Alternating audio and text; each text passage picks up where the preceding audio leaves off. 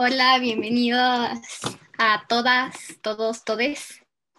Eh, el día de hoy estaremos hablando sobre un tema que se me hace sumamente interesante.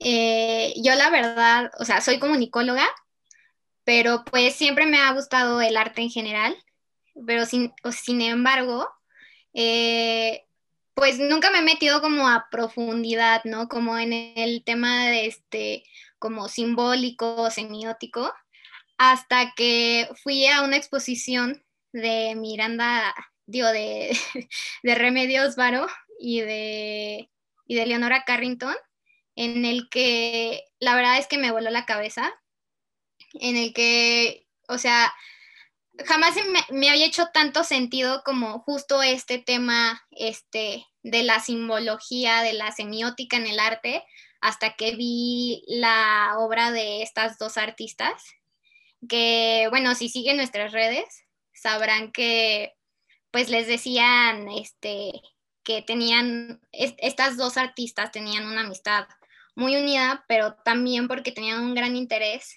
en el ocultismo, en religiones antiguas, en estas prácticas esotéricas o alquímicas. Entonces, bueno, para hablar sobre este tema, tenemos a nuestras tres invitadas, que es la artista Ania Burr, la artesana Ruth Pérez y la artista y escritora Miranda Guerrero. Entonces, me gustaría que nos platicaran un poco más sobre ustedes, qué están haciendo, eh, a qué se dedican. No sé quién quiera empezar.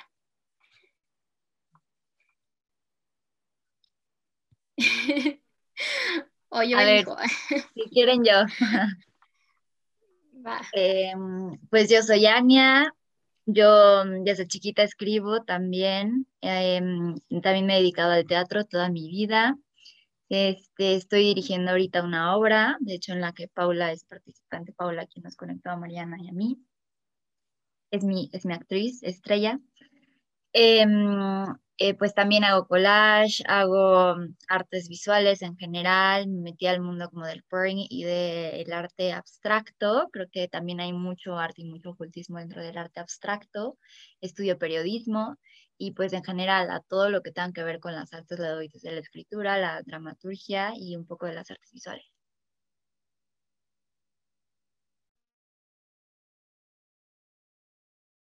Va, qué increíble. Este, no sé quién quiera seguir. Ruth Miranda. Hola, bueno, yo soy Ruth, ah, soy diseñadora gráfica eh, pero siempre tuve como esa curiosidad como para todo lo de las, lo que es la brujería, el ocultismo. En un principio era como un interés meramente estético, ¿sabes? O sea, de niña me llamaba la atención estas películas de culto tipo, no sé, jóvenes brujas, etcétera. Y conforme fue pasando el tiempo, como que me fue llamando más la atención a un grado como de un interés como espiritual, como eh, más profundo. Y pues recientemente, hace cuatro años más o menos, este, tuve como una conexión muy cañona con mi papá y empecé a trabajar mucho con él. Eh, él es paisajista, entonces él me enseñó casi todo lo que sé de herbolario y todas esas cosas. Y fue cuando se me ocurrió crear como una, una línea de productos hechos a base de productos este, de herbolaria que ayudaran como a, a las personas, como a sanar. Y poco a poco eh, fue evolucionando y fue convirtiéndose en una marca de herramientas este, para personas espirituales, para brujas y todo esto. O sea, poco a poco fue creciendo y desde siempre hasta la fecha creo que sigo teniendo muchas dudas y gracias a esto hice como una conexión con más personas, lo que me ha ayudado a ir resolviendo poco a poquito esas dudas y tener nuevas dudas sea, pues, es como que una lleva a la otra, pero a grandes rasgos esa es como la idea del proyecto, como hacer como una network de personas que estamos como en, esta, en este canal. Qué bonito. Eh, Miranda, te toca. Eh, hola, mi nombre es Miranda. Eh, yo me dedico a, también a escritura, poesía y también realizo collages. Y pues también actualmente me dedico también a dar cursos y talleres sobre distintos temas, especialmente sobre las brujas desde una perspectiva de género. Y, eso es todo. Qué cool. Pues bienvenidas. La verdad es que su trabajo me parece increíble de las tres y qué padre que pues tengamos como estas diferentes perspectivas, ¿no? Desde el arte, desde la, las artesanías, ¿no? Las herramientas que también pues sirven espiritualmente. Y bueno, ya nos contó un poquito esta Ruth sobre cómo pues nació su interés sobre su espiritualidad, pero pues me gustaría que las tres nos contaran un poquito más a profundidad cómo fue que pues inició como este interés en la espiritualidad, en la religión o la mitología en la que, este, pues sí, en la que, con la que se han conectado, ¿no? ¿Cómo ha sido como, pues, cómo es que nació este interés y cómo se ha ido desarrollando? A ver, pues, yo desde pequeña me ha gustado la astrología, pero muy básico, o sea, de que hay que ignores. Me acuerdo que tenía un librito que decía yo soy Leo y decía cómo son los Leo y yo decía, wow, esto es magia, esto es, esto es real. Entonces, a partir de ahí me empezó a apasionar mucho, pero nunca entré tanto de lleno. Después, durante mm, la prepa y la universidad, yo que pues como que soy muy apasionada para todo lo que hago, me volví pues muy anarquista, muy en contra de, de pues, la política, las normas, como todo lo establecido. Y cuando entré a la universidad, yo mantenía la misma línea, a pesar de que estudiaba relaciones internacionales, que va de lleno con la política, pues yo era muy como en contra de las instituciones, de la ONU, todo este asunto. Y tuve una materia, que probablemente también la tuviste tú, que se llamaba Persona y Sentido de Vida. Esta materia me la dio una maestra que se llamaba Andrea Diego, que mm, era una mujer, bueno, es, ¿no? Una mujer brillante, o sea, que una amiga y yo decíamos, es que no se le puede ganar un argumento a Andrea Diego. Y tenía siempre una respuesta muy lógica para todos sus postulados existenciales desde una perspectiva católica que para mí no me parecía, yo en ese momento me declaraba como 100% atea. Entonces, a partir de, de ver desde un punto de vista muy lógico cómo ella hablaba de ciertos conceptos como la razón por la que estamos aquí, cosas, preguntas muy existenciales, cómo algo podía ser y no ser al mismo tiempo, conceptos que para mí eran ilógicos, se fue abriendo dentro de mí una puerta de ignorar, bueno, más bien dejar a un lado el ateísmo, o sea, más bien comprenderlo como una etapa dentro de mí y comprender que sí podía existir algo pues subyacente, muy poderoso y gradualmente, bueno, no tan gradualmente porque seguramente les habrá pasado a ustedes, eh, Ruth Miranda, que cuando te adentras como que todo empieza a suceder de un jalón, ¿no? O sea, como que no es tan paulatino, como que todo empieza a aumentar. Y así me sucedió, entonces empecé a tener una serie de despertares espirituales en los que hasta sentía cosas, ¿no? Físicamente pasaban cosas dentro de mí. Em, y, y, ya, o sea, como que empecé a tener ese despertar. A la, a la vez encontré un folleto de un lugar de antropología gnóstica son pláticas gratuitas a las que vas y te enseñan antropología gnóstica, que pues, los gnósticos precisamente son pues personas sumamente espirituales, y ahí veíamos cosas desde Antiguo Egipto, la sabiduría de Quetzalcoatl, eh, temas muy interesantes que a partir de ahí me empecé a entrar durísimo, después terminó en esto y también en el podcast que tengo ahorita con, con mi hermano.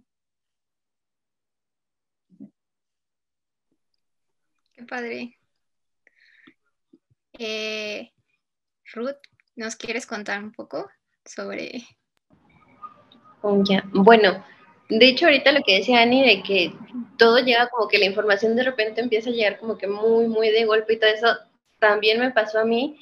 Y hubo algún momento, eh, bueno, yo vivo en San Luis Potosí, San Luis Potosí es un estado todavía un poquito que hay mucho tabú en todo tipo de información de lo que te imagines, ¿no? O sea, como que todavía está un poquito cerradito.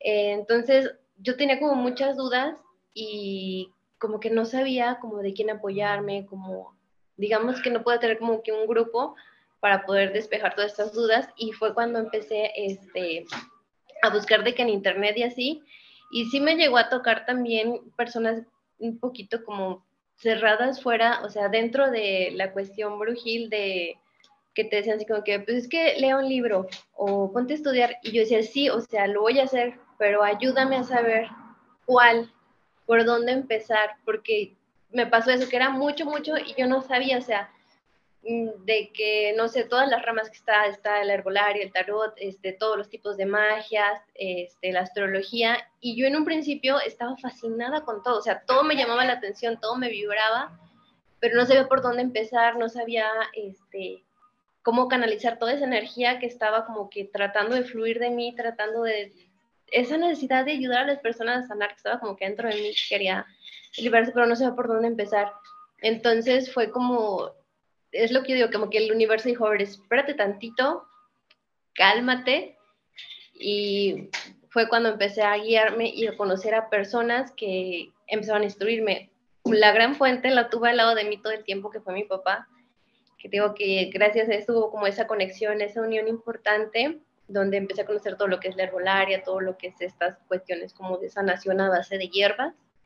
Este, y esto ya poco a poco me fue abriendo como camino, empecé a conocer más personas, este, empecé a seguir personas que me llamaban la, atención su trabajo, de hecho Miranda desde hace un buen rato la sigo, este, porque me llama mucho la atención eso, que es como muy este, amigable, ¿sabes? Como que es esto de que te invita a conocer, no te dice tienes que saber esto, que es lo que como que antes estaba estructurado. Y de hecho siento que las nuevas personas que se están abriendo en este tema, este, ya sea impartiéndolo, ya sea compartiéndolo en sus redes, están haciendo eso, nos están dando como una forma más amigable de comprenderlo y de entrar. Entonces ese fue como mi objetivo con el proyecto de Bosque Sagrado.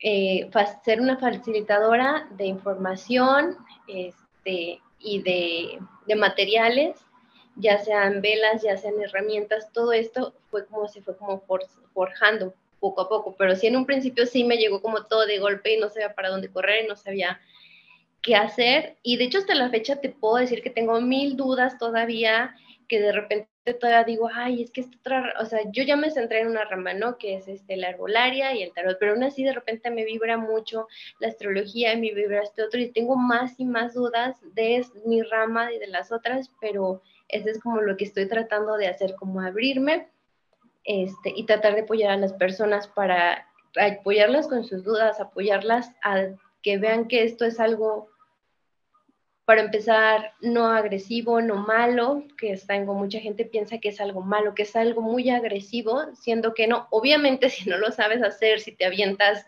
sin saber a trabajar este, con deidades y así, pues sí te va a tornar agresivo, sí vas a tener problemas, sí vas a traer problemas de salud, de lo que quieras, ¿no? Pero esa es la idea, como que no pasen por eso, o sea, apoyar. Y esa es como la idea de todo el proyecto que traigo, este, para evitar, pues, como esas cosas. O sea, la idea es como apoyo y sanación, aparte de brindar herramientas. Qué bonito. Igual me resuenan muchísimas cosas que, que tú y Yania dijeron, pero pues primero cuéntanos tú, Miranda, cómo es que inició este interés.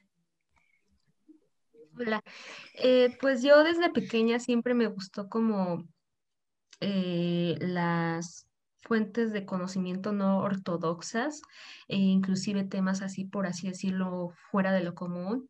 Y este interés aumentó a medida de que pues tuve una relación muy cercana con mi tía y ella pues desde que era yo muy niña me contaba historia de brujas, inclusive ella me decía que ella era una bruja y pues bueno, también me contaba que pues nosotros, este, bueno, mi abuelo es de una, de un pueblito de ahí cerca de Tula, y pues ella me contaba que pues había ciertos elementos mágicos, ¿no? En torno a la familia, inclusive como pues había gente de la familia que hablaba con espíritus y pues eso hizo que desde muy pequeña pues me empezara a interesar, ¿no? En estos temas.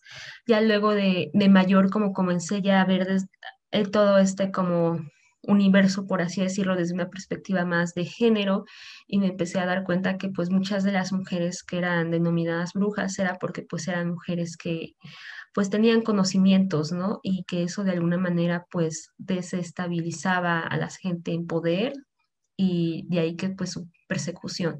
Entonces ya de ahí como que me di cuenta que pues eran temas que no se hablaban mucho desde una perspectiva de género y lo empecé a poner en mi, en mi cuenta de Instagram y pues de ahí empezaron a nacer varias cosas como, como estos collages, como los cursos y pues hizo una comunidad que pues sí está muy interesada, ¿no? En, en ver la historia de las brujas desde esta perspectiva de género, no solo desde un, desde solo el ocultismo, ¿no? No sé si me explico. Pero pues sí, sí, ha, ha sido un proyecto muy emocionante. Bueno, pues Rudy y Ania ya te dijeron que son fans y yo también. también soy súper fan de, tus collages y, y sí, me encanta pues esta perspectiva también que le das. Y bueno, este, yo les cuento un poquito de mi experiencia también, porque pues sí, me siento identificada con, con las tres. Yo, o sea, la verdad es que igual, o sea, desde chiquito como que he sido como de cuestionarme todo, ¿no?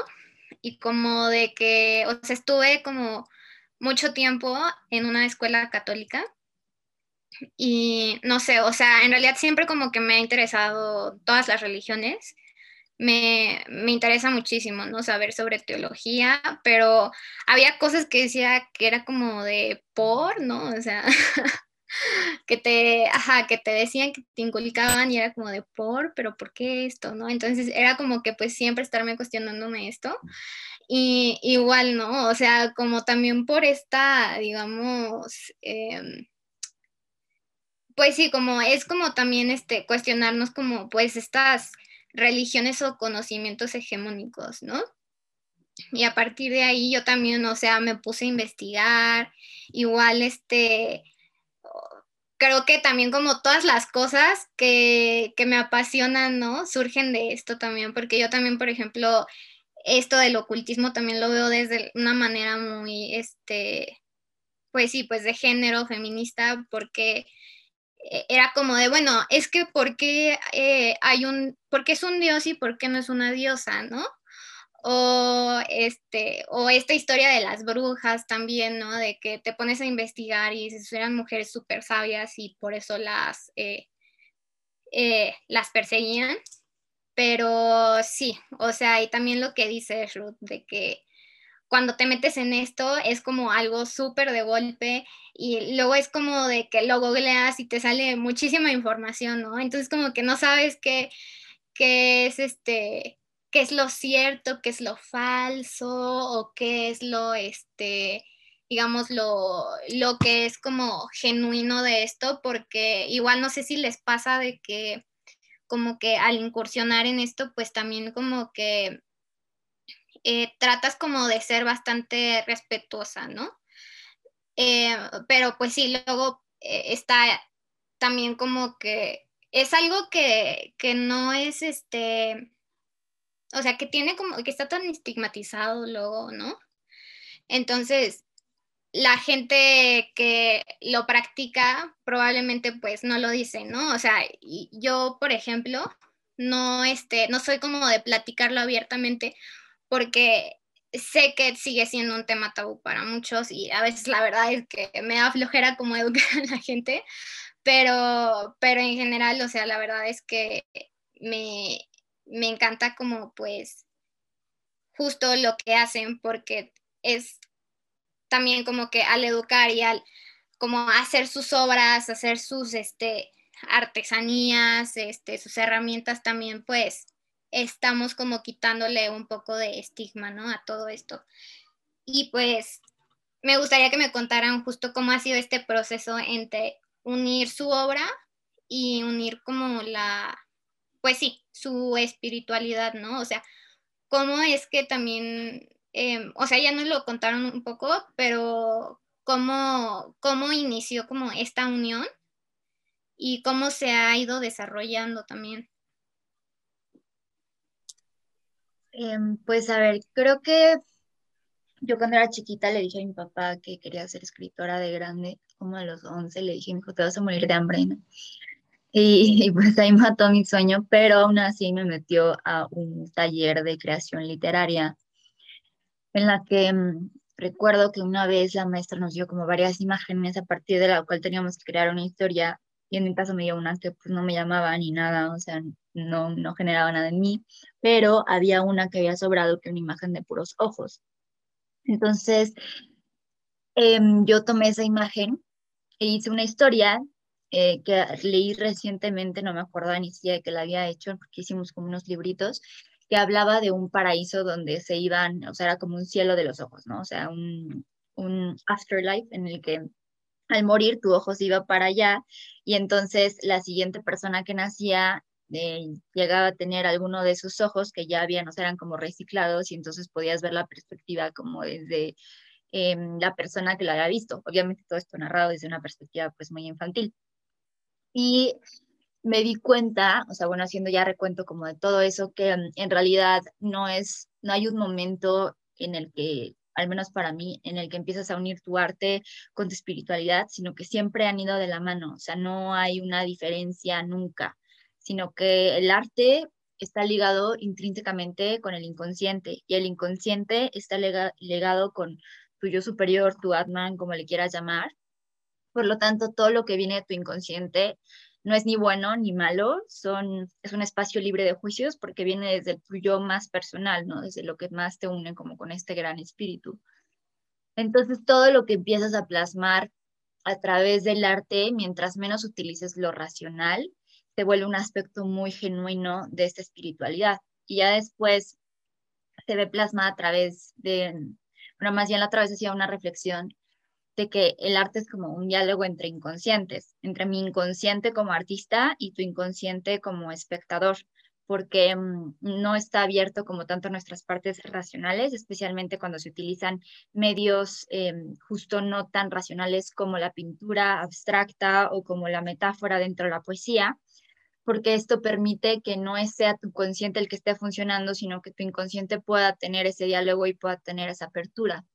Entonces, o sea, para resumir, creo que no hay un punto en el que empiezas a, imponer o a, querer meter esta parte espiritual dentro de tu arte, sino que siempre van de la mano. Aunque, eso sí, una vez que lo haces consciente, puedes potenciarlo muchísimo y puedes exponenciarlo. Por ejemplo, hay gente, ¿no? Seguramente al, al investigar todas estas cosas de espiritualidad, entras en el mundo de la espiritualidad y no solo te salen las cosas chidas, ¿no? También te salen las cosas que pues no están tan chidas. Entonces empiezas a topar y primero dices, ay, qué bonito la meditación, la espiritualidad, las hierbas, y de repente dices, ah, bueno, pero te topas también con conjuros, con demonios, con cosas así en internet que cuando apenas estás entrando a este mundo, pues chance te dan miedo. Y entre estas cosas negativas que uno puede encontrarse está, por ejemplo, los rituales de la élite o de Hollywood o de como de estas esferas y, y, te dice mucho que ellos suelen manifestar, así como nosotros podemos manifestar a través de palabras o un hechizo, que suelen manifestar a través de conciertos o a través de espectáculos, entonces que al cantar o al hacer un espectáculo como que transmiten esa energía. Y eso, independientemente de que sea cierto o no, Em, es totalmente posible, porque en el momento en el que tú pones tu intención, siendo consciente de que todas las personas que te están escuchando le están recibiendo en lo más profundo de su inconsciente, pues eres consciente de que puedes materializarlo. Y esto históricamente también se ha, a través de, se ha visto a través de eh, las esculturas que realizaban, por ejemplo, desde la antigua Mesopotamia, desde el inicio de la civilización. Estas esculturas, por ejemplo, que eran como no sé, un cuerpo de león con alas de, este, de águila y la cabeza del emperador, eh, no sé, del imperio acadio. Esto también es una forma de manifestación a través de la cultura. Ruth, que, que hace muchas estas cosas como muy manuales y muy físicas, también ahí estás metiéndole tu energía a las cosas que haces y también es una forma de manifestación. Entonces, en el momento en el que pones una estatua tuya grande, de poder imponente, con alas, con cuerpo de león, pero con tu cara es una forma de manifestación de tu grandeza y no solamente de proyección ante los súbditos, sino una forma en la que estás materializando lo que quieres ser. Entonces, ya una vez que concientizas esa facultad que está intrínseca entre el arte y, mm, y la magia y el ocultismo, pues sí la puedes potencializar muy cañón. Wow. sí, este, pues está súper interesante lo que dijiste. La verdad es que como que yo, a mí me pasa de que yo la verdad soy como súper racional, ¿no? Entonces, este, como que, o sea, estoy como consciente justo como de esto de manifestar y de las energías y todo, pero ahí también como que es justo como esta dualidad, ¿no? De entre que tal vez, este, por ejemplo, yo lo hago como muy, este, ajá, como muy, muy manera así como de que, este, narrativo, ¿no? Como muy educativo y así. Pero pues sí, o sea, está como, está muy interesante, como esta parte más, este, más abstracta, más como de, justo trabajar con tu inconsciente y trabajar con, con tu energía. Entonces, no sé, no sé qué, este, eh, para ustedes, Ruth o Miranda, ¿cómo, cómo, este, cómo se ha unido como su espiritualidad con su obra?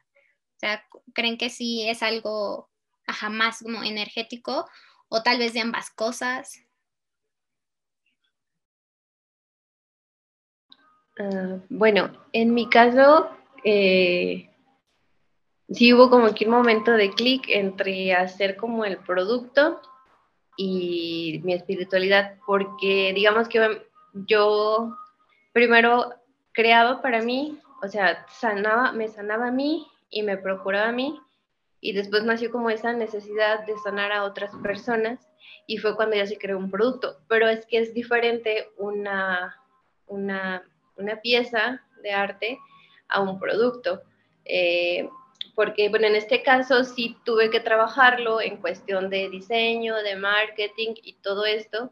Entonces sí tuvo como sus etapas. La primera etapa fue como de, auto, de autoconocimiento, de autosanación, de cuidarme, este, y todo ese proceso que llevé como yo de una Ruth que no, no, creía en nada, de una Ruth que no tenía como esa fe que yo ahora considero que todos necesitamos en lo que sea, pues es tener un poco de fe para, para poder estar como bien contigo mismo. Eh, entonces, primero fue como ese proceso de autoencontrarme, de autosanación, este, y de empezar a crear como de mí, para mí.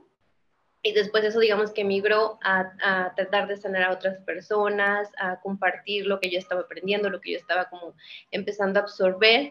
Y ya en la tercera etapa, sí fue cuando dije, oye, ¿sabes qué? Pues lo quiero compartir de una forma, digamos, oficial, perdón. Y fue cuando ya entró como este concepto de, de, diseño, o sea, de crear un producto como tal, este, y entrar como que en el mercado.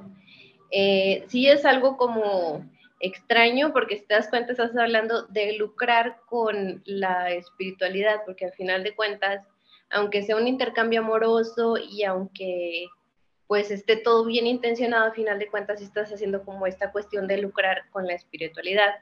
Y ahí es cuando tienes que tener como que uno, tus límites eh, de lo que creas y tu ética como este, eh, facilitadora, porque cada quien puede hacer y, este, y depende de ellos cómo trabaje las energías a favor de quién o en contra, pero sí es como tener la ética laboral de tener como un tope de lo que vas a ofrecer y de lo que puedes ofrecer, pero que no lo vas a hacer porque está ahí esta ética, de que no vas a lucrar con algo que pueda dañar a otras personas o esta cuestión como, eh, pues como esta cuestión que se puso mucho de moda, que es la cuestión de los amarres eh, y endulzamientos y todo eso, es, es factible, es real, pero en mi ética laboral yo no lo manejo. Entonces eso es a lo que me refiero cuando empecé a tener como limitantes y a enfocar que la marca sí es una marca de herramientas para brujas, sí es una marca este, de productos de sanación, pero tiene como que sus limitantes y con, pues vamos, no es que yo decida con quién sí trabajar y con quién no, pero sí tener como que uh, una ética de trabajo eh, para lo que sea desde, o sea, eh, herramientas, productos o trabajos en personas, crear como este límite, porque es como que lo que digo que la diferencia entre un producto comercial a una pieza de arte. No, más que nada por la forma en la que se van a trabajar, el, uso que se les va a dar y todas estas cuestiones. Entonces sí tuve como que todas estas etapas para poder ya consolidar pues todo lo que es este proyecto, que si bien es un proyecto que abraza mucho este, todas las intenciones y que es como inspirado en esto, en sanar y apoyar a otras personas, sí hay que tener como que una estructura y trabajar como también la cuestión este, pues económica para seguir produciendo y tener como este proceso de seguir como creciendo y llegar a más personas que lo puedan necesitar, porque es como la intención, que siga creciendo el proyecto, que no se quede encerrado como nada más en una pequeña burbuja, pero sí tener como esas como limitantes, que a final de cuentas esas limitantes existen en todas partes, en cualquier tipo de profesión, carrera, este, o creadores tienen esta, esta cuestión de que cada quien sabe cuáles son como sus sus límites y sus filosofías. Entonces es eso, o sea, en mi caso el proceso sí tuvo como varias etapas de interconectar eh, mi espiritualidad con el proyecto, con llevar afuera el proyecto y pues ahora es que extender las, pues como, no sé, como fronteras del producto. Así es. Oye, pues me, me hizo mucho sentido justo como estas dos palabras que dijiste, que al principio fue sanación y la intención. Eh, y me hace mucho sentido con lo que dijo Ania, ¿no? Porque yo les decía, ¿no? Es que, o sea, yo luego como que em, hago las, o sea, cuando llego a crear cosas, ¿no? Bueno, yo soy este eh, yo soy, me gusta el cine, entonces como que hago guiones, este, produzco cortos y así. Entonces yo les decía de que de repente como que yo lo veo como muy terrenal, ¿no? Como algo muy este de que, bueno, lo estoy haciendo como para las personas y lo estoy haciendo para, para educar, para poner un granito de arena socialmente pero pues ahora como que me hace mucho más sentido, ¿no? Por esta parte de, sanación y de la intención, porque pues como sea, este, pues sí, ponemos como parte de nuestra energía, ¿no? En lo que hacemos.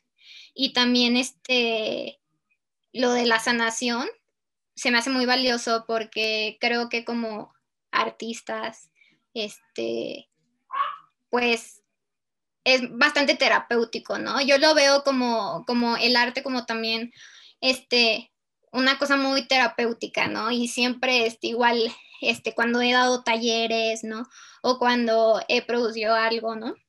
Eh, siempre les digo a todos, ¿no? O sea, como de que tenemos que hacer que sea un espacio seguro, este, o sea, es trabajar colectivamente, ¿no? Entonces, por eso se me hace muy valioso lo que ambas dijeron, y bueno, este, Miranda, ¿tú qué, qué nos puedes decir acerca de esto?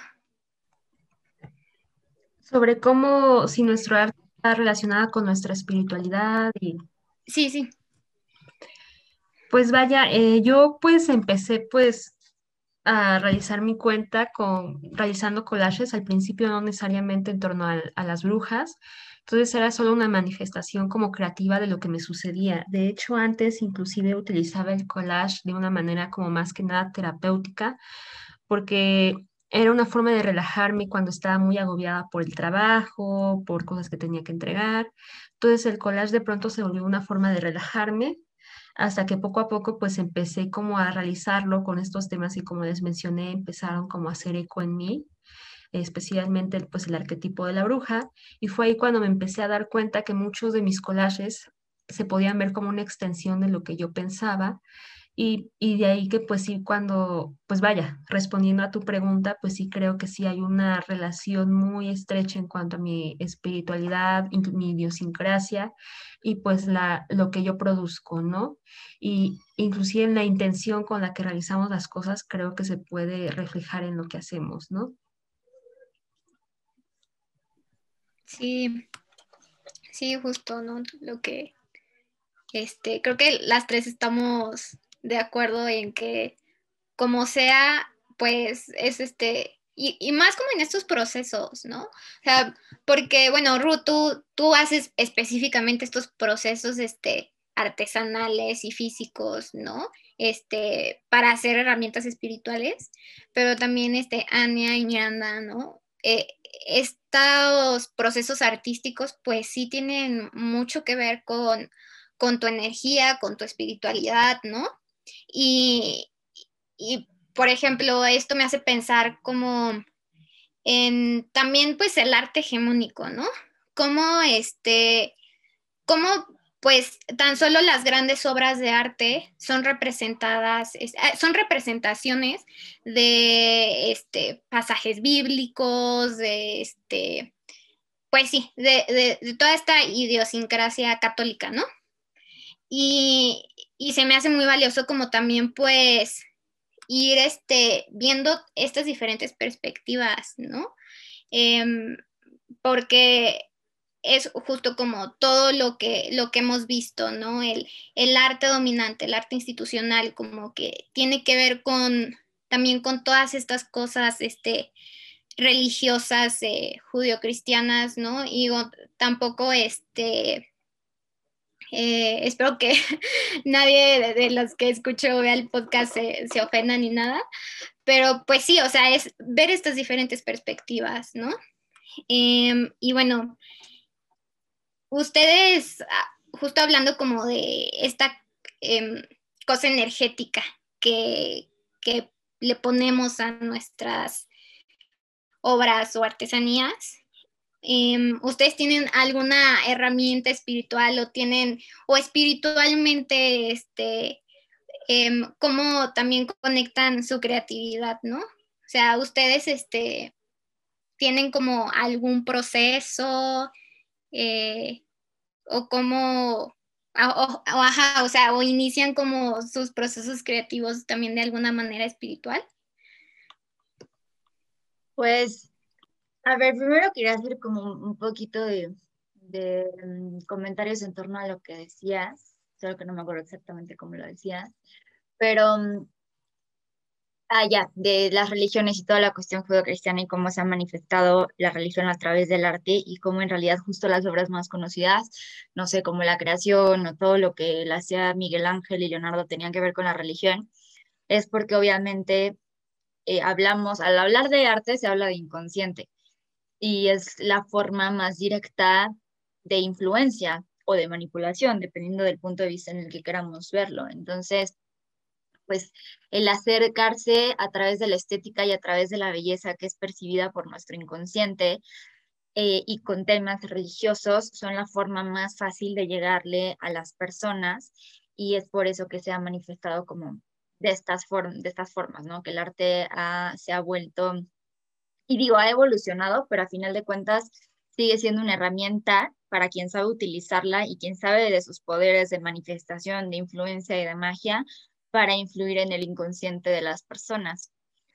Una vez estaba pensando y veía también un artículo sobre la imagen de Jesucristo crucificado y el hecho de tenerla pues en todos en todos los espacios religiosos y ahorita acuérdame de que bueno, espero que no se me olvide lo de las iglesias, pero eh, es una imagen bastante fuerte porque tu inconsciente lo percibe como que si eres subversivo, como Jesús, si vienes a predicar algo en contra de lo que está establecido, esa es tu consecuencia.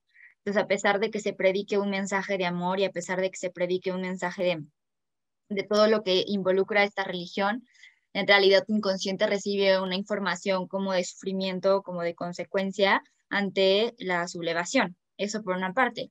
Por otra parte, también hay un libro que se llama El misterio de las catedrales de Fulcanelli.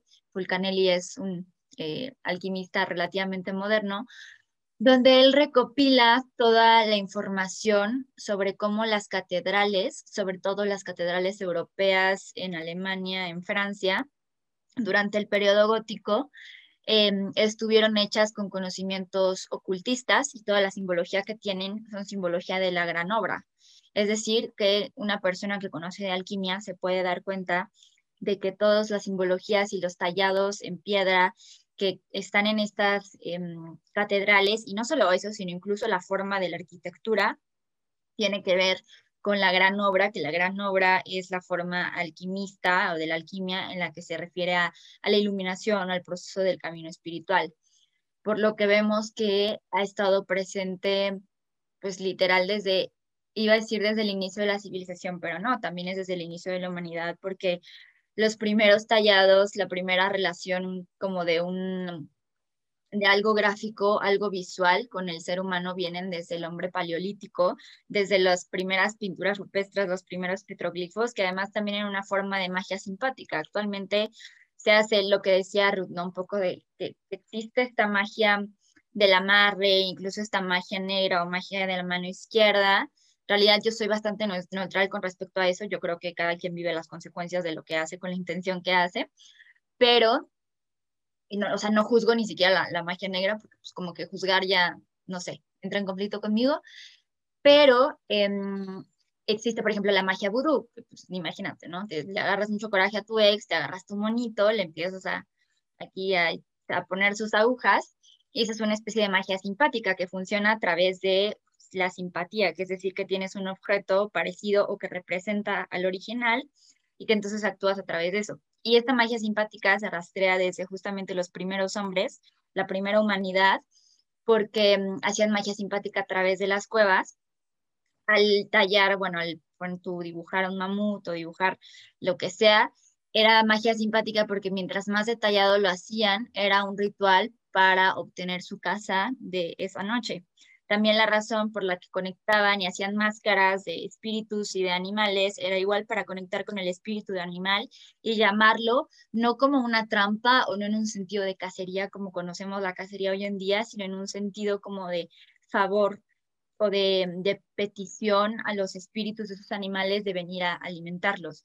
Y de hecho, a diferencia de cómo se cree, en realidad tenían bastantes rituales muy peculiares de respeto a los animales, como de que muchas veces quien cazaba el animal no podía comerlo, o a veces solamente tenían derecho a comerlo eh, niños y mujeres, cuestión que pues no se nos comparte hoy en día, ¿no? Ven todo eso que dicen muchas veces de, no, antes cazábamos mamuts y no sé qué. No, hombre, si los hombres supieran eh, el ritual que involucraba el cazar a un animal, que además cazar mamuts no era cosa de todos los días, era solamente en épocas específicas donde el acceso a los frutos y a las hierbas era muy difícil, eh, pues se darían cuenta que en realidad era toda una cuestión espiritual, 100% espiritual, 100% de conexión con eso. Entonces era una especie de magia simpática donde vemos que, em, que se va reproduciendo y que en realidad viene desde lo más originario de nosotros. No es que un día alguien dijo, bueno, voy a crear arte porque necesito expresarme, sino que es casi, casi una cualidad intrínseca a nosotros como pues el respirar. Y bueno, ya regresando un poquito a lo que nos decías, de que si tenemos rituales o algo así en específico, no, no tengo uno en concreto, pero sí algo que se base siempre como en, en vaciarme, o sea, en vaciarme de, pues, o de pensamientos o de sensaciones que me estén distrayendo, que puedan interferir con lo que sea que voy a hacer cuando voy a escribir. Suelo a veces hacer como una página de lo que sea que esté en mi mente, o tenga sentido o no tenga sentido, como que vaciar mi inconsciente. Hay gente que hace esto diario, se me hace una práctica súper chida, solo que no tengo la disciplina suficiente, que es pues cada que te levantas vaciar tu inconsciente, ¿no? O sea, lo que sea que pienses, sacarlo. Y, y eso ya da pie a que mm, tus pensamientos recurrentes así no sean los que se manifiesten de verdad, sino que puedas como que limpiarte un poco y abrir y ser canal de, tus pensamientos y de tus emociones. Y no, necesariamente necesitas hacer que canalices acá un mensaje de una divinidad cañona y entonces lo manifiestes en tu arte, sino con lo que hace, por ejemplo, Miranda a través de su collage, que empezó como algo muy, muy personal y muy terapéutico y muy de sus emociones, sus pensamientos, eso sigue siendo canalizar con tu parte más divina, ¿no? Darle un espacio y honrar tu divinidad y honrar esa parte tuya y, y ya. Entonces, en mi caso particular, no tengo un ritual como tal, pero algo que sí como que considero importante es tener como un espacio eh, dedicado para mí, para que pueda yo ejercerlo en ese momento. O sea, no podría hacerlo en cualquier lado, necesito sí un poco de concentración y ambientación. Y ya. ¿Y ustedes, Ruth, Miranda, tienen algún ritual especial para empezar a crear? Eh, bueno, yo sí, no es como un ritual porque no es como siempre fijo, o sea, no es un ritual tipo rutina, pero sí fue como cambiando mi forma de trabajar. Eh, en un principio eh, lo que hacía es basarme en la fase lunar para aprovechar su energía y que los productos este, fueran intencionados y cargados pues con, luz de luna, ¿no? Pero ahorita justo que platicaba este, Ania, cuando yo empezaba en esto, antes de tener como la marca y los productos, tenía como un ritual que cuando estaba empezando, bueno, cuando me empecé a trabajar como por la metafísica y todo lo del tarot y todo esto, eh, tenía yo un pequeño ritual que hacía muy seguido, que era sacar una carta al azar, fuera arcano mayor o lo que fuera, y ponerla abajo de mi almohada. Este, y ya, me quedaba a dormir y al otro día cuando despertaba anotaba mis sueños. Y sí me fui dando cuenta que no, o sea, que esto sí influye en lo que soñaba. Eh, muchas veces no lograba recordarlo o sí me ganaba las prisas y me levantaba y no, no tomaba como este, este momento, pero como que siento que toda esa parte de este pequeño ritual que hacía como por ejercicio o algo así, siento que sí me fue como que perfilando y enfocando a descubrir que lo que yo quería era como sanar y a ayudar como esta cuestión de la sanación. Entonces siento que ese pequeño ritual fue como que la base de todo lo que hago ahora, pese a que ya no lo hago a lo mejor, eh, tiene mucho que no lo hago de hecho, eh, siento que eso fue lo que, como parte de los cimientos de todo este proyecto, eh, digo que ahora ya el ritual consta nada más pues de ah, básicamente aprovechar como las energías y todas estas cuestiones, por ejemplo, también a la hora de cosechar las plantitas del jardín, porque de hecho casi todas las plantas que uso son parte del jardín, este, tanto las cosechas como las siembras, pues me voy guiando este, en las fases lunares o en la rueda del año, pero es como nunca, lo, nunca había percatado así como que fuera un ritual así de antes de empezar a trabajar. Por ejemplo, una vez que hice la recolección, una vez que ya tengo los productos y está todo cargado, todo el demás proceso que es etiquetado, que es embalaje, que es empaque, eso sí no tiene como que algo, algo adicional, solo limpiar con un, con un palo santo o con, con copal. Este, pero es como lo que sí no había percatado es que la base de todo esto fue como un ejercicio que empezó como como algo para mí y fue como lo que cimentó todo esto. No sé si me explico. Y bueno, pues eso es como parte de, de, cómo, de cómo es todo este proceso. Y como te comento, si bien es como un proceso a lo mejor en algún momento, eh, no industrial, pero sí como un poquito más en, en serie, cuando, cuando llegan pedidos un poquito grandes de 15, 20 velas y las necesito para dentro de tres días, pero apenas estamos en cuarto menguante y pues vamos a trabajar con lo que hay y vamos a trabajarlo de la manera como más positiva y todo esto. Pero digamos que a pesar de que sí procuro como regirme por estas cuestiones, no es tampoco una limitante, eh, porque sí, sí pues hay momentos en los que la, la producción tiene que salir en fechas que no coinciden o cantidades un poquito mayores a las que yo puedo producir, pues sí tengo que comprar este, hierbas en el mercado, este, etcétera, ¿no? Entonces, sí se llega a alterar un poquito como este proceso que había en un principio de trabajar en cuestión, este, luz de luna, de trabajar en cuestión como rueda del año, sí se va alterando poco a poco dependiendo la demanda, pero sí como que la idea principal sí es llevar como que este proceso, por lo menos de dedicar el tiempo de limpiar los productos antes de que los envíe. Es como cómo fue evolucionando como rituales de algo personal a algo y un poquito más, pues, es que no es industrial porque tampoco son unas cantidades industriales, pero sí un poquito más como pues comercial que es esto de la demanda, ah, oferta-demanda, que a veces no, no, no, puedo cuadrar yo pues los tiempos de entrega con los procesos que lleva como todo esto de la ciclo lunar y todo eso. Entonces sí, como que sí se alteró lo que en el momento era como que eh, un ritual que se tenía acerca de productos y se fue alterando poco a poco, más bien dicho, se fue como evolucionando para poder cubrir esta demanda. Pero igual es muy bello que haya iniciado como algo personal, ¿no? Porque igual este, yo, bueno, en mi opinión, o sea, la espiritualidad también este, es algo muy ligado también al autocuidado, ¿no? Bueno, yo, yo lo veo, yo lo veo así, también como esta parte de, de autocuidados, esta parte de, de conocerte, ¿no? Y, y pues sí, este, les iba, les iba a preguntar otra cosa, pero primero quiero que Miranda nos responda si ella tiene algún ritual como para empezar a empezar sus procesos creativos.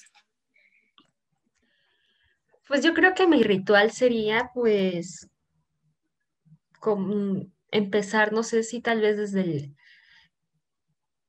pues desde el caos, por así decirlo, o sea, como les había mencionado, yo hago los collages a partir de, con esta intención de relajarme, o bueno, así lo en un principio nacieron, ahora sí son un poco más eh, planeados, porque pues ya mi, mm, mi cuenta se volvió como mi marca personal, pero pues sí, el ritual, por así decirlo, que tenía ya basándonos un poco en, en que pues un ritual tiene ciertos pasos, etcétera, pues era eso, que yo me dedicaba un tiempo en particular del día, normalmente en la noche, cuando me sentía más inspirada, para de alguna manera desahogar todo de la mañana o de la tarde y liberarlo de una manera creativa, que afortunadamente pues como que a la gente le gustó.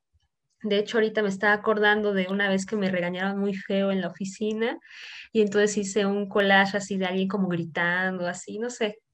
Y, pero sí, esos serían como mis, mis rituales, como de alguna manera como buscar salir, dejar salir la atención, ¿no?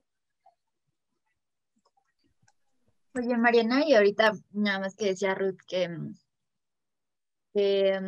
cómo fue evolucionando a través de, de sus productos lo que tenía originalmente, pasa muchas veces que empiezas con rituales específicos o con cosas en específicas, sobre todo cuando estás adentrando, pero eventualmente descubres que puedes hacer de todo un ritual. O sea, puedes intencionar la bebida que estás tomando en la mañana, puedes intencionar tu día, puedes intencionar lo que sea, entonces ya no necesitas llevar tanto, al principio se ayuda mucho, se ayuda mucho una idea de, ah, ok, hice esto, entonces como que te, te relacionas más, pero conforme estás más conectada, ya no necesitas llevar ese proceso tan estricto, sino que ya puedes ejercerlo a través de, de cosas muy pequeñas y sigue siendo un ritual, al final de cuentas. Creo que todo es un ritual y ahorita que estamos pensando, igual otra vez veía un, un reel de un chavo que decía que había mucha gente que le asustaba la magia justo cuando empezamos diciendo que esos temas pueden ser agresivos para algunas personas y que en realidad es algo que ha estado presente en nuestras vidas desde, o sea, todo el tiempo. Por ejemplo, el soplar tu vela en tu cumpleaños pidiendo un deseo es una práctica mágica ancestral. O las mañanitas escuchen, estas son las mañanitas que cantaba el rey David, porque hablamos del rey David, ¿no? Y del rey David pues tiene una importancia fundamental dentro del ocultismo. Eh, de él, pues a él se le atribuye con el sello de Salomón, ¿no? La estrella de, David. Eh, em, se habla a lo de hoy los pajarillos cantan, una cosa así. Tiene que ver también con lo que en alquimia se llama el lenguaje de, del alma o lenguaje de los pájaros, que se, hace como, es parte de la jerga alquímica y bueno, el punto es que sí es algo que está presente en nosotros, incluso cuando desde chiquito le dices como a quien te está molestando, no, pues Coca-Cola, Coca-Cola, todo lo que digas será para tu cola, ¿no? O sea, esto es como a final de cuentas un, un hechizo literal, es una forma de deslindarte de la energía que te está poniendo la otra persona o las supersticiones, sobre todo de familias mexicanas o de mamás mexicanas. En mi casa no tienen muchas, pero pues mi mamá, por ejemplo, se molesta cuando pongo mi mochila en el suelo o la bolsa en el suelo, dice que es súper de mala suerte. Y, y pues son cosas que vienen arraigadas desde la magia desde hace años. Sí, no, podríamos, es un tema que nos da muchísimo de qué hablar porque sí, o sea, eh, tan solo también como en todas estas tradiciones también este, judío-cristianas, ¿no? O sea, es como de que hay tantas cosas que también vienen como de, pues sí, de las religiones antiguas, ¿no?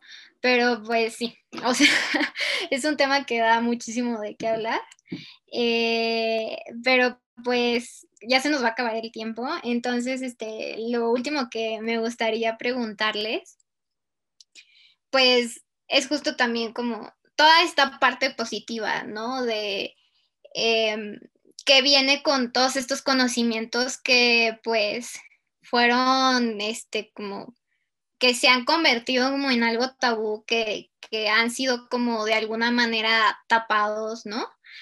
Eh, pero que nos conectan muchísimo, ¿no? Nos conectan con otras personas, nos conectan con este con la naturaleza y que, que tienen este pues que sí, o sea que, que tienen una energía bastante positiva porque es justo también como em, conectar también con estos temas sociales que hay actualmente, ¿no? Como la ecología, este, el medio ambiente, em, el ser más empáticos, ¿no?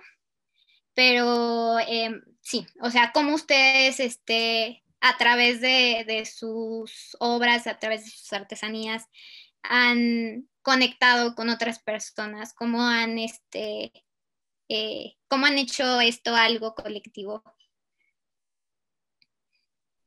Pues yo desde la dramaturgia, que es justo lo que más me gusta, porque he escrito poesía y así, pero realmente mm, no sabes, hay, hay una frase que se dice que, mm, que leer poesía o que escribir poesía, leer y escribir poesía es como hacer el amor, que nunca se sabe si el placer propio está, es compartido, si es de dos. Y mm, siento que sucede un poco así, o sea, que con la poesía a veces te, te desahogas y lo sacas, pero realmente no, no puedes saber a qué impacto le está viviendo la otra persona. Pero sí, sí lo he visto a través de la dramaturgia y a través de esta obra que, que estoy montando, que estuve montando, porque mm, fue un trabajo con los actores muy, muy profundo, o sea, donde veíamos temas de ocultismo súper profundos, donde veíamos temas de espiritualidad, donde veíamos sobre todo una confrontación de ellos con ellos mismos. Y entonces es la forma en la que yo pude a través de una obra que yo escribí ver cosas de ellos. O sea, por ejemplo, hay, hay aspectos donde se tenían que ver forzados de una u otra forma los actores a no juzgar al personaje, a no decir es un personaje bueno o malo, sino a verlo desde otra perspectiva y eso a final de cuentas tiene eh, pues un efecto en ti como persona y en ti y en tus juicios y en tu perspectiva. Entonces siento que esa es la forma en la que yo he podido colectivizar un poco de mis, de mis pensamientos justo a través de, de la dramaturgia y del teatro. Y Miranda, Ruth, ¿ustedes cómo, cómo lo han hecho? ¿Cómo han construido esto? Que me parece algo muy bello, ¿no? Por eso lo traigo al tema, porque es justo también como esta unión entre eh, la espiritualidad, la energía de, de, una misma, que está también compartiéndolo, ¿no? A través de lo que crea.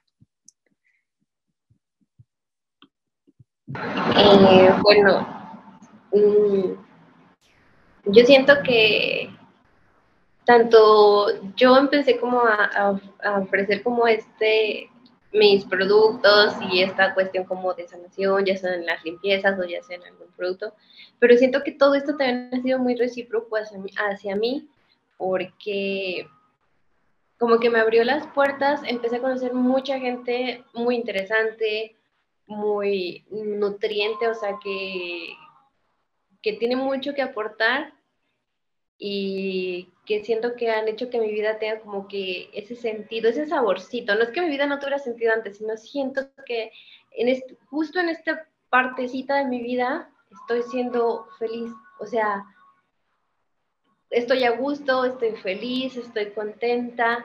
Simplemente el hecho de, de esta pequeña reunión siento que me está haciendo feliz, me está completando. Es algo que yo no pedí, pero que el universo me dijo, ¿sabes qué? Te lo ganaste. Has, has, estado como abierta, has estado compartiendo, yo te voy a compartir esto. A Miranda a lo mejor sí la conocía y la admiro y todo, pero a Ania no había tenido el gusto y puta, o sea, cada cosa que dice, o sea, me quedo como que, wow, o sea, quiero ser tu amiga. Entonces, es eso, ¿sabes? Todo este proyecto ha sido muy recíproco yo estuve dando sin pedir nada, di amor, di sanación, compartí, hubo trabas, hubo conflictos en cuestión del proyecto este, como, como producto, como, como marketing, como mercadotecnia, mil trabas que como supe sacar adelante y supe como tener ese objetivo, ¿sabes? Querer decir, es que yo quiero compartir esto, aunque me cueste, aunque batalle, aunque digan de mí esto, aunque yo quiero esto, y siento que ahora el universo me está dando a manos llenas. A lo mejor no es como que la supermarca y no es y no soy millonaria, pero me ha llenado de personas que siento que me están nutriendo mucho y que me están dando como toda esa felicidad que en este momento me hace sentir muy cómoda conmigo misma y con todo mi entorno. Entonces siento que es eso, que es un proceso de que no simplemente fue crear y tener una marca exitosa, siento que el universo me ha sabido retribuir de muchísimas maneras, este, acercándome a personas, acercándome a momentos, acercándome a, lugares también, porque pues tuve la oportunidad de ir a lugares como que no me esperaba conocer, expandirme. Entonces creo que ha sido todo este, este proceso que no fue solo de compartir y crear, sino que ya estoy en esa parte en la que el universo ahora me está retribuyendo a mí, me está nutriendo, me está haciendo feliz. Entonces creo que es eso, como que ahorita estoy en el equilibrio que fue dar y pedir. Entonces creo que eso es lo que más me gusta de este proyecto, que estoy creciendo y me estoy acercando a gente que creo que vale mucho la pena y que yo siento que para ellos tal vez yo pueda valer también la pena y eso es todo lo que me ha traído este proyecto y todo lo que yo he dado, pero también recibido gracias a él, gracias a esta idea que empezó pequeñita de querer compartir, dudas, curiosidades, de querer convertir una planta en medicina, de querer convertir soya en un nutriente, en un hidratante, como todo eso, creo que eso es como todo lo que se, se fue como generando la telaraña que se abrió de Bosque Sagrado. Ay, qué hermoso. Miranda,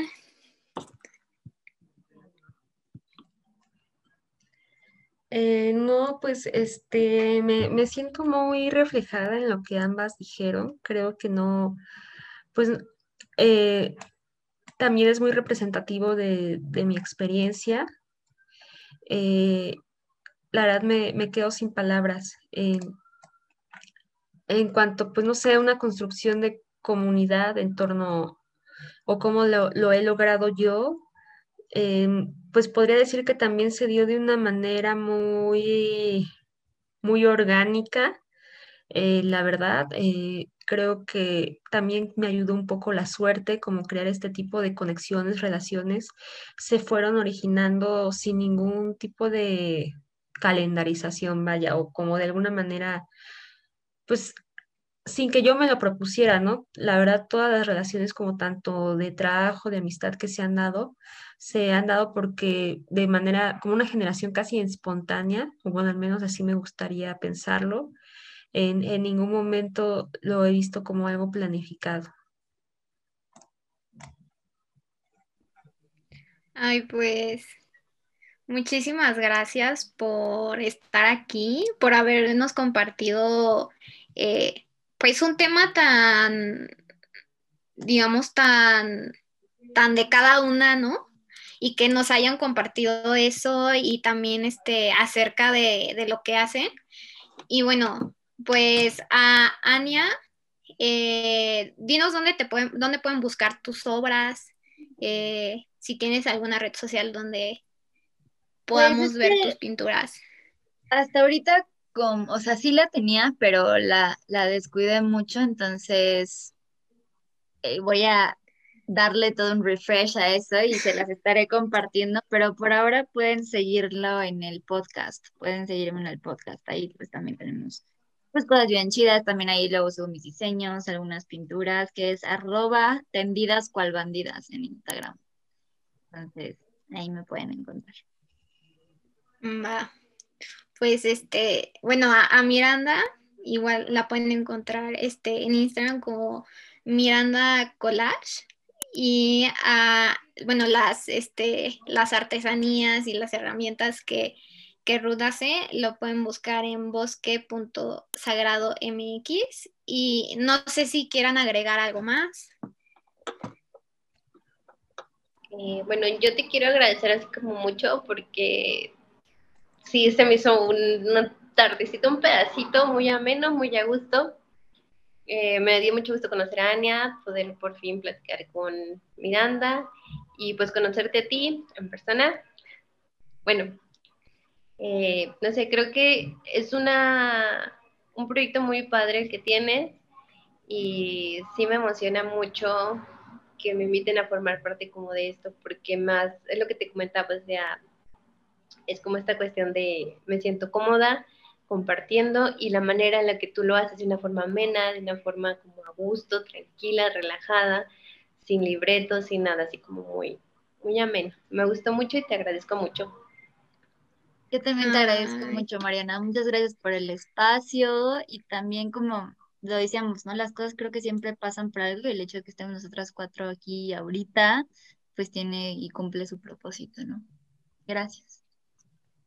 Ay, muchas gracias. Y pues, o sea, justo es el, es el propósito, ¿no? De que todas nos sintamos cómodas.